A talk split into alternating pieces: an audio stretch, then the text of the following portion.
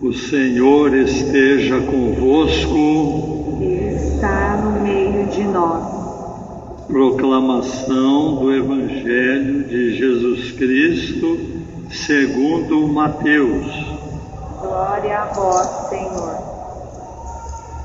Eu vou proclamar o trecho mais breve do Evangelho entre colchetes. Naquele tempo, Jesus contou esta parábola a seus discípulos. Um homem ia viajar para o estrangeiro. Chamou seus empregados e lhes entregou seus bens. A um deu cinco talentos, ao outro deu dois, e ao terceiro um a cada qual de acordo com a sua capacidade. Em seguida, viajou. Vamos ao versículo 19. Depois de muito tempo, o patrão voltou e foi acertar contas com os empregados. O empregado que havia recebido cinco talentos entregou-lhe mais cinco, dizendo: Senhor, tu me entregaste cinco talentos, aqui estão mais cinco que lucrei. O patrão lhe disse: Muito bem, servo bom e fiel.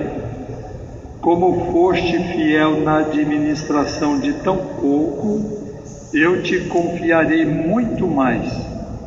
Vem participar da minha alegria. Palavra da salvação. Glória a vós, Senhor.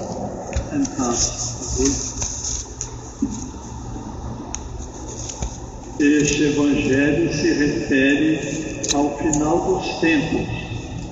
Eu vou tentar trazê-lo aos dias de hoje, para nós podermos, na prática, ver como ele funciona em nossa vida. Nós vamos ver nesse Evangelho três situações: a viagem do patrão, que ficou muito tempo fora, a volta do patrão, e o elogio que ele fez ao empregado, muito bem, servo bom, muito bem, um elogio. E nós, o que podemos fazer entre a viagem e a volta do patrão? Vamos tentar trabalhar com essas ideias e colocá-las em prática o patrão foi viajar. Quantas pessoas sentem isso em sua vida?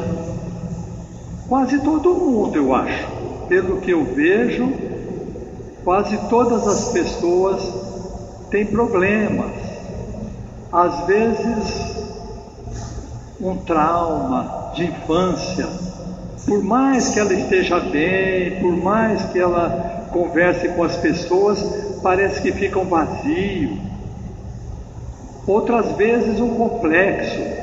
A pessoa acha que ela só dá bola fora, não devia ter falado aquilo, por que, que eu falei?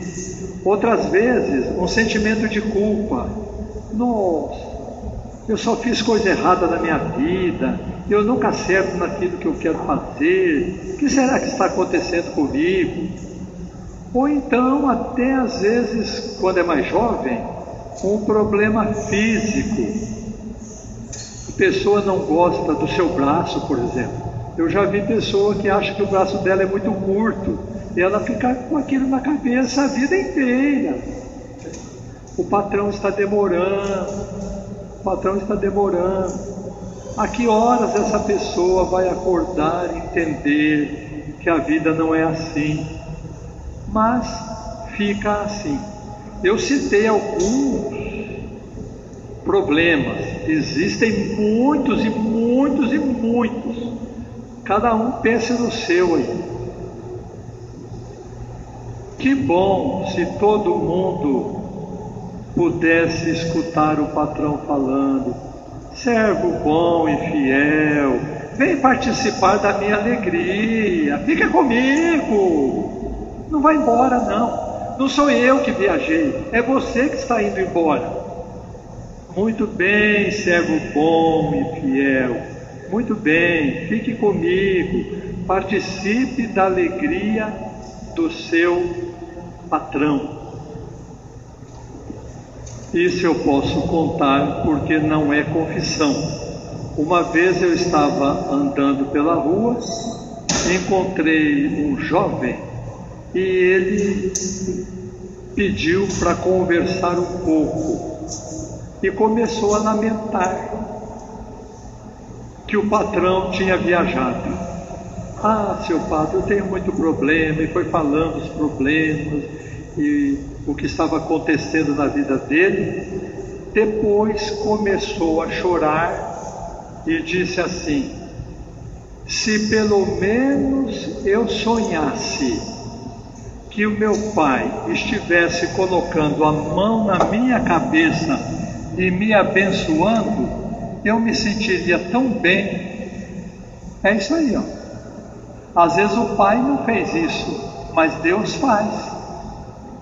Ele não sentiu o pai colocando a mão na cabeça e falando: Muito bem, meu menino, muito bem, você é fiel, você é um cara legal. Ele não sentiu isso. Então o trabalho dele é este. Apesar de o pai ter sido como foi, tentar encontrar a alegria do patrão que é Deus. É difícil, mas é um trabalho que todos devemos fazer. Como então nós podemos tentar ajustar Deus longe e Deus perto? Vou comparar a nossa vida com uma casa. Faz de conta que você está morando numa casa. Nesta casa, você tem um porão e você tem um terraço que dá para uma paisagem muito bonita. Quando você sente que Deus está viajando, você está no porão. Se você sente Deus dizendo, muito bem, meu filho, você é um servo bom, você é um servo fiel, você está no terraço. E como fazer para você, em qualquer uma das duas situações, viver bem? Limpar a casa, trabalhar na cozinha, trabalhar na, na sala, ajeitar as coisas, trocar lâmpadas, render. O que o patrão disse? Você rendeu cinco dos cinco que eu dei a você. Por isso você vai participar da minha alegria. Então não é só o pensamento que nos ajuda a ficar perto de Deus, é o trabalho. O trabalho de filho de Deus, limpar a casa, se você está no porão e não consegue chegar ao terraço, pense assim: vou limpar a casa. Depois eu vou para o terraço, aí Deus vai me pôr a mão na cabeça. Esse trabalho precisa ser feito.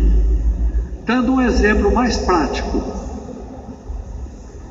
vamos supor um balconista ou uma balconista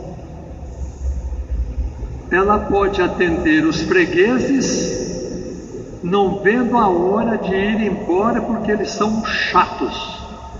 Só freguês chato. Não veja a hora de terminar e ir embora para casa. Ou então, ela pode atender bem os fregueses porque está ganhando dinheiro para ajudar o seu marido, ou então, se é homem, ajudar a sua esposa é outra situação. Ou então a pessoa pode pensar assim: além de eu atender as pessoas, além de eu ganhar dinheiro, eu estou fazendo amigos. É chato, mas eu consigo fazer amizade aqui pronto. Deus está comigo. Seria isso, prezados irmãos. Então procurem durante esta semana ouvir Deus dizendo, quando coloca a mão na cabeça de você: Muito bem, servo bom e fiel, muito bem, você suportou aquela pessoa, muito bem, você aguentou o desaforo daquela pessoa, muito bem, você pensa que você é um chato, é só você deixar de ser chato, continue, vai. Procure nos momentos de sua vida entender que Deus está com você e tentar, como aquele jovem do qual eu contei a história, você sonhar, sentir, pensar que Deus está colocando a mão na sua cabeça e dizendo: Muito bem, servo bom e fiel, continue trabalhando que eu estou com você. A casa não é sua, a casa é nossa. Eu estou dentro da casa com você. Louvado seja nosso Senhor Jesus Cristo. Sempre seja louvado.